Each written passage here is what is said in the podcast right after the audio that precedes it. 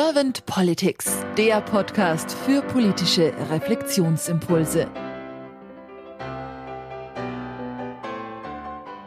Herzlich willkommen zu einem neuen Podcast von Servant Politics. Ich spreche heute mit Nicole Bogott. Mein Name ist Claudia Lutschewitz. Guten Morgen, Frau Bogott. Guten Morgen. Frau Bogott, Sie sind spezialisiert auf Machtdynamiken, auf die Schaffung von Chancengleichheit und Sie sind auch tätig im Bereich Zukunft der Demokratie im internationalen Kontext.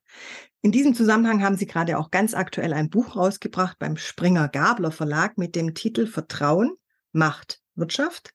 Als Fachbuchautorin sind Sie also tätig und Sie sind auch CEO und Gründerin von Filia, einem deutschen Technologieunternehmen mit der Mission, weltweit Räume für empathische Dialoge zu kreieren. Und last but not least sind Sie politisch interessiert und bereits in verschiedenen Projekten politisch aktiv. Und da bin ich jetzt mal ganz gespannt auf Ihre Antworten zu meinen Fragen. Und wenn Sie keine erste Frage an mich haben, dann würde ich gerne starten. Sehr gerne. Frau Bogott, wenn Sie die Aufgabe von Politik mal so durch Herz und Hirn wandern lassen, was ist für Sie die Aufgabe von Politik? Ja, Politik hat die Aufgabe, Gesellschaft möglich zu machen.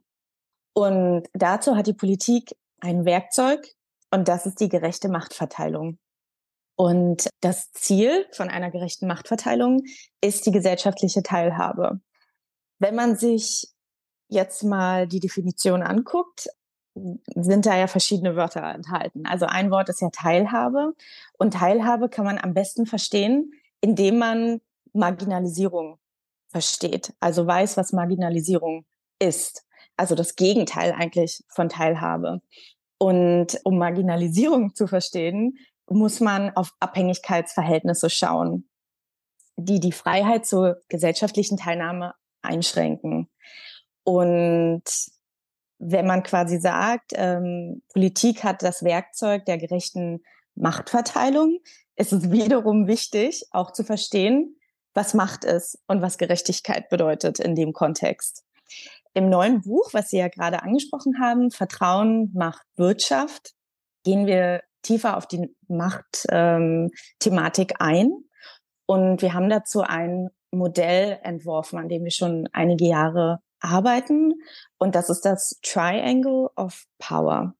Und darin geht es darum zu erklären, was Macht eigentlich ist und wie sich Macht zusammensetzt. Und ähm, wir haben quasi definiert, dass der Zugang zu Wissen zu Netzwerken und zu Ressourcen dazu führt, dass man seiner gesellschaftlichen Aufgabe nachkommen kann und dass man als Individuum quasi etwas machen kann, also selbstwirksam sein kann in der Gesellschaft.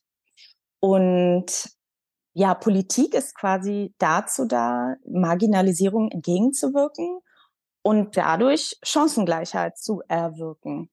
Chancengleichheit in der Gesellschaft für diese gesellschaftliche Teilhabe. Und dazu muss man quasi ähm, ja diese Zugänge möglich machen. Und zwar allen Menschen, äh, die nach den Grundwerten, die wir in unserer Gesellschaft haben, leben. Und ja, und der andere Teil, äh, den ich ja auch erwähnt habe, ist äh, Gerechtigkeit. Das ist auch Aufgabe der Politik, einfach auch die Gerechtigkeit zu wahren, also da, dafür, dass Verletzungen geahndet werden. Und dafür ist quasi Empathie sehr wichtig. Also in einer gerechten Gesellschaft muss Empathie an erster Stelle stehen. Und gelebte Empathie heißt, diese sowohl zu erfahren als auch zu praktizieren. Und dafür sind natürlich gerade auch Politiker Vorbilder oder Politikerinnen auch. Und ja, Empathie schafft es im politischen Kontext der Gemeinschaft adäquate Zugänge zu ermöglichen, also um teilzuhaben. Und man sagt ja auch immer so schön, the personal is political. Also müssen politisch viele Lebensrealitäten mitgedacht werden. Denn Politik schafft äh, Strukturen und Menschen existieren in Strukturen.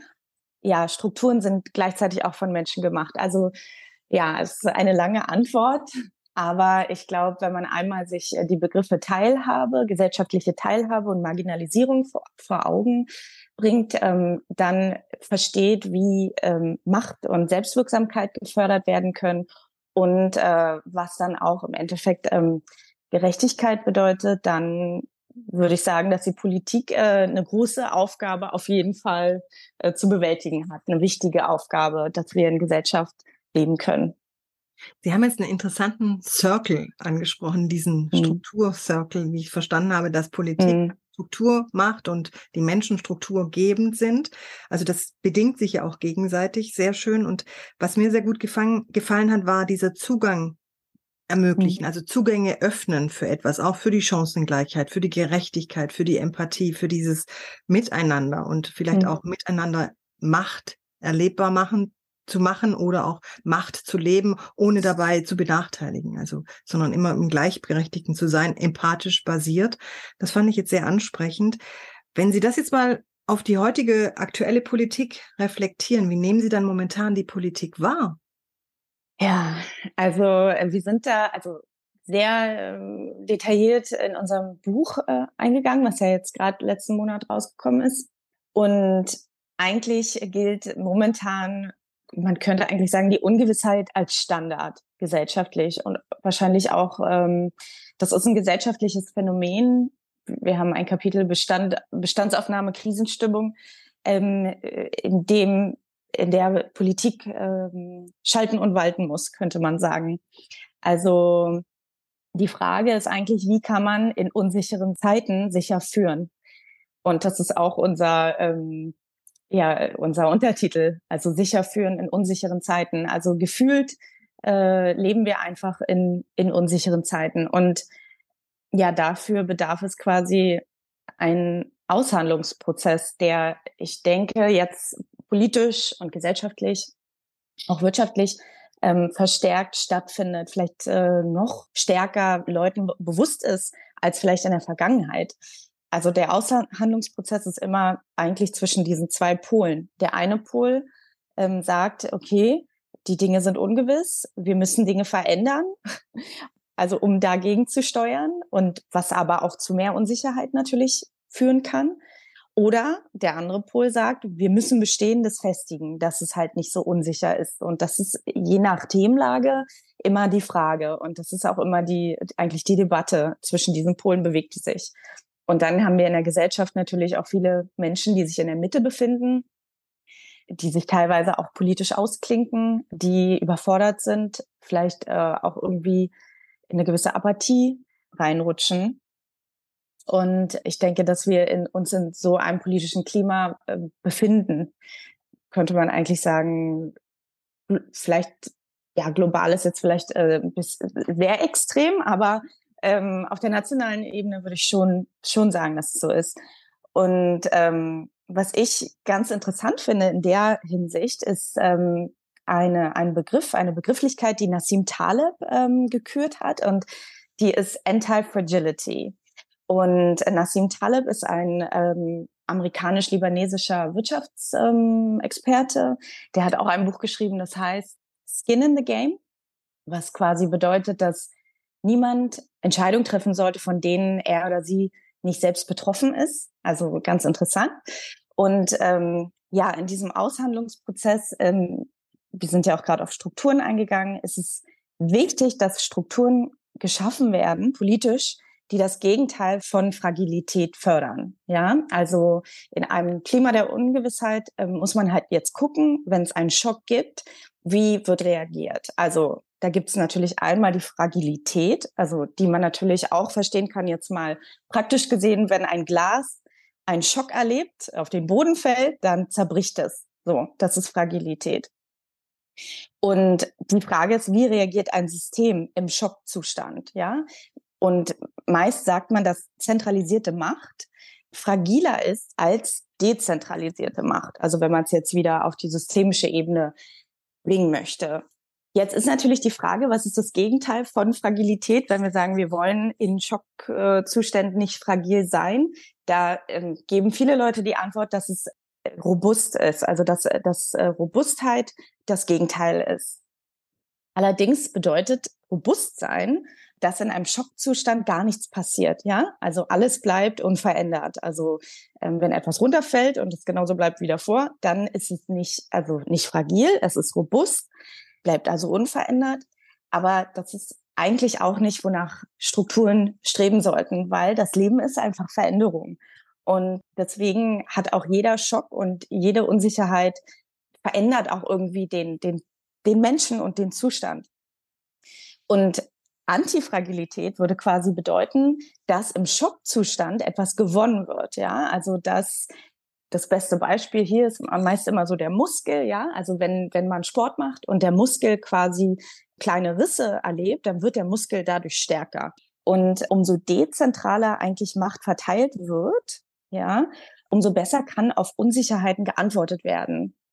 Und ähm, hier können natürlich auch Technologien sehr hilfreich sein. Also als Antwort auf die Frage, wie wird Politik von uns jetzt gerade wahrgenommen? Ich denke, es ist eine Politik, die ähm, versucht, in einem, einem Klima der Unsicherheit zu, zu, zu schalten und walten und sollte eigentlich eine Strukturen von Antifragilität anstreben, dass ja Schockzustände zu einer Stärkung führen können.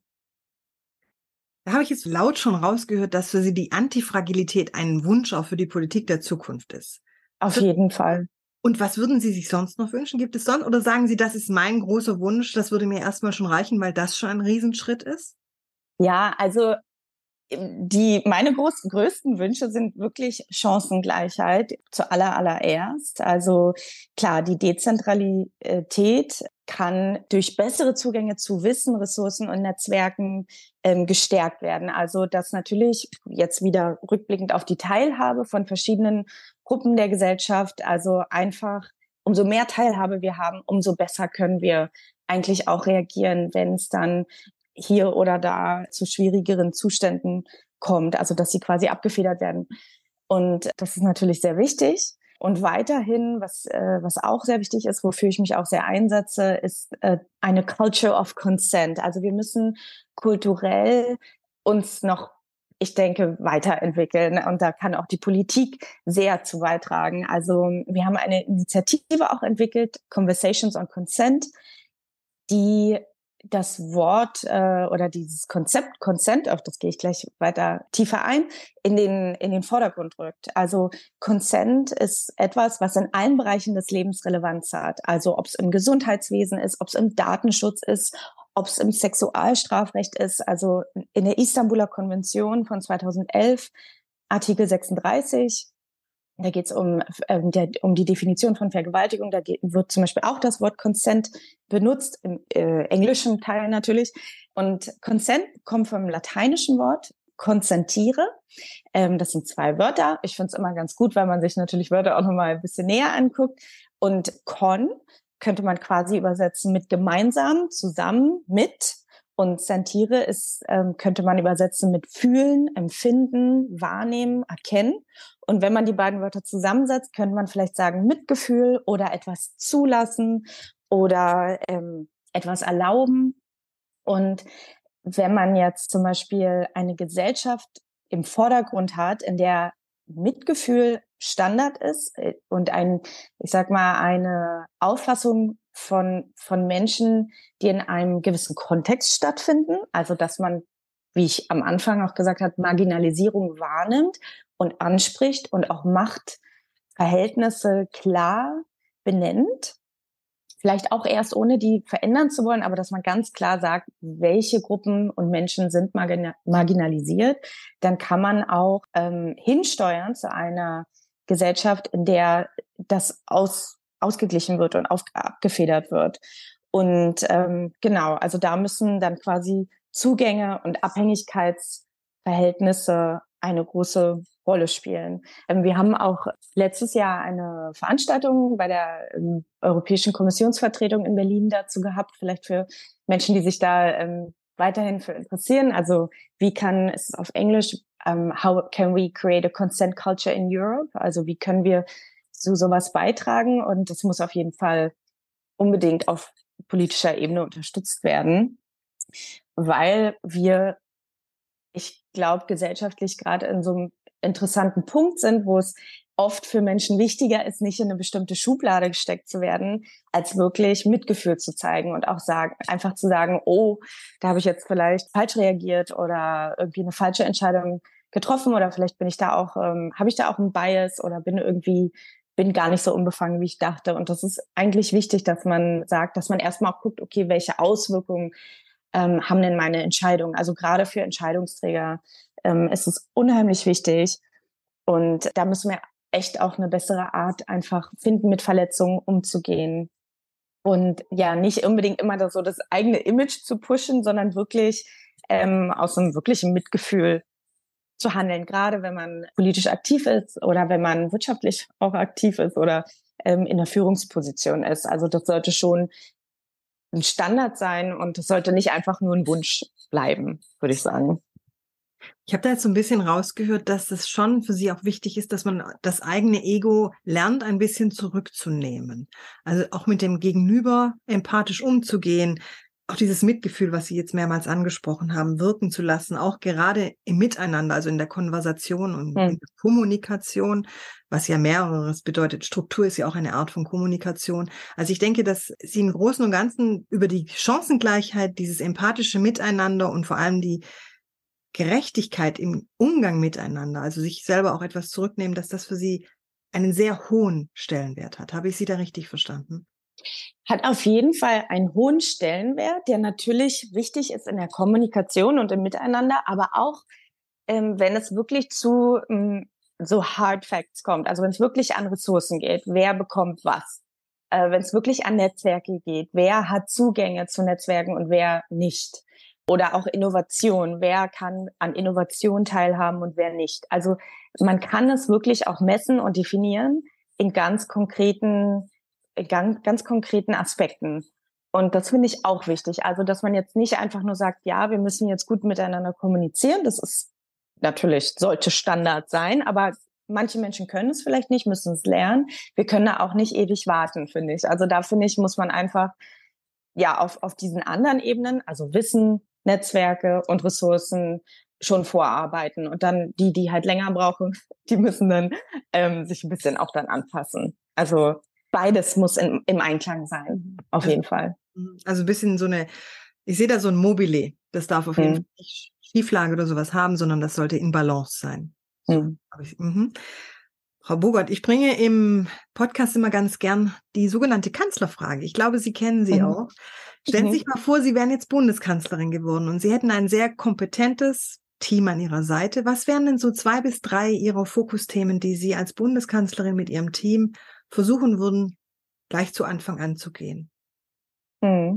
Also die Frage fand ich ähm, lustig, als ich mich vorbereitet habe auf den Podcast und auch äh, die anderen Podcasts mal angehör angehört habe, weil ich war vor einigen Jahren, also als ich noch Studentin war, Jugendkanzlerin beim G8, G20, damals Jugendgipfel. Und ähm, habe dann mal geguckt, welche Themen damals auf der Agenda waren und habe mal ähm, im Internet nochmal geschaut, welche Positionspapiere wir hatten. Und also da waren das Themen wie verstärkte Beteiligung der Zivilgesellschaft, Ernährungssicherheit, ein internationaler Gesundheitsfonds und global gerechte Handelsbeziehungen. Also das fand ich schon äh, ganz interessant. Also ich glaube, dass alle Themen wahrscheinlich immer irgendwie aktuell sein werden. Ja, je nach äh, Situation man sich dann immer bestimmte Themenfelder picken muss, die ganz ähm, relevant gerade sind. Ähm, in meinem Falle, wenn ich jetzt wirklich alles ja dahin steuern könnte, was ich gerade absolut relevant finde, sind zwei Themen eigentlich, an denen ich schon jetzt auch die letzten Jahre gearbeitet habe. Also das erste Thema ist wirtschaftliche Teilhabe. Das finde ich ganz, ganz wichtig. Also ob es in Deutschland ist, ob es in Europa ist oder ob es global ist.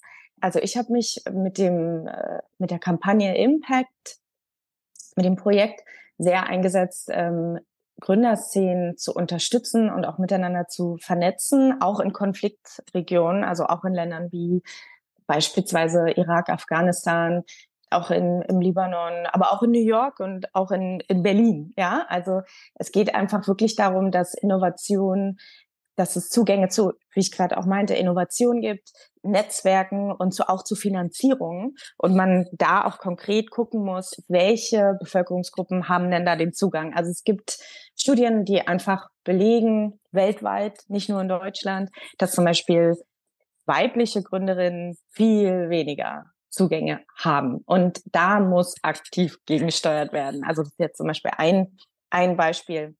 Ein, ein weiteres Beispiel ist natürlich auch die Bürokratie muss äh, vereinfacht werden, dass lokale Lösungsansätze fruchten können. Also ich denke, dass auch gerade, wenn man sich ähm, Entwicklungszusammenarbeit anguckt, da eine, eine große Chance ist, mit Menschen auf Augenhöhe und ja, mit Menschen vor Ort zusammenzuarbeiten und ja, wirtschaftliche Teilhabe einfach zu stärken.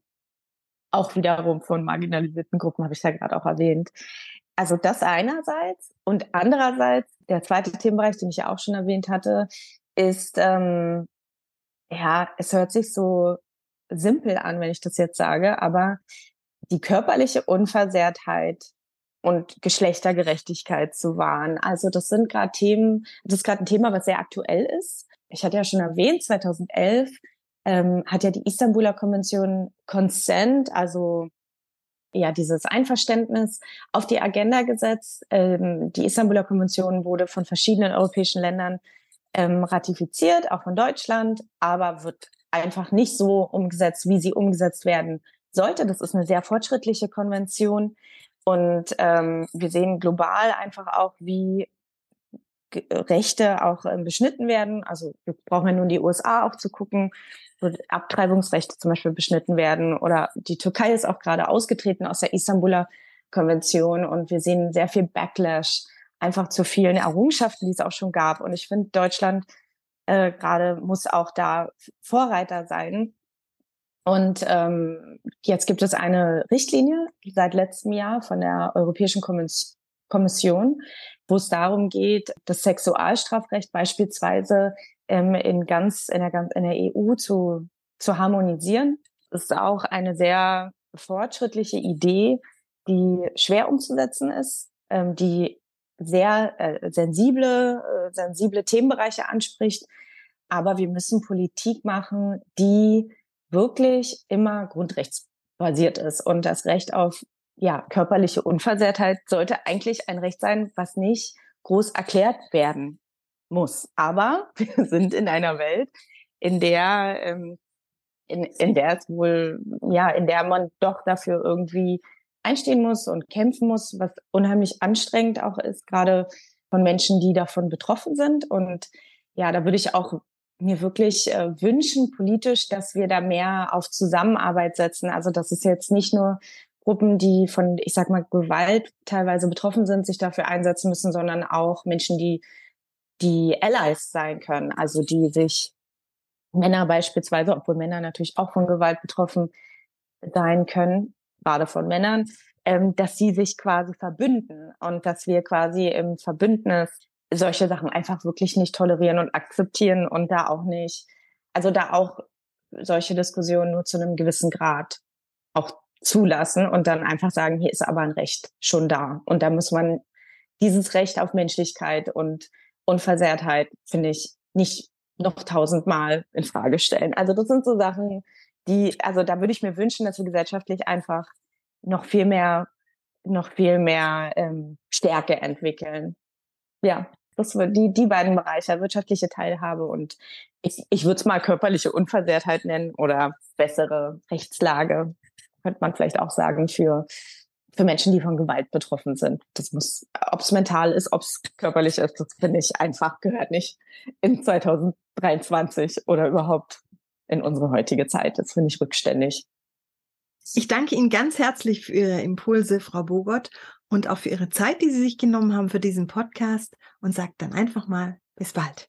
Dankeschön.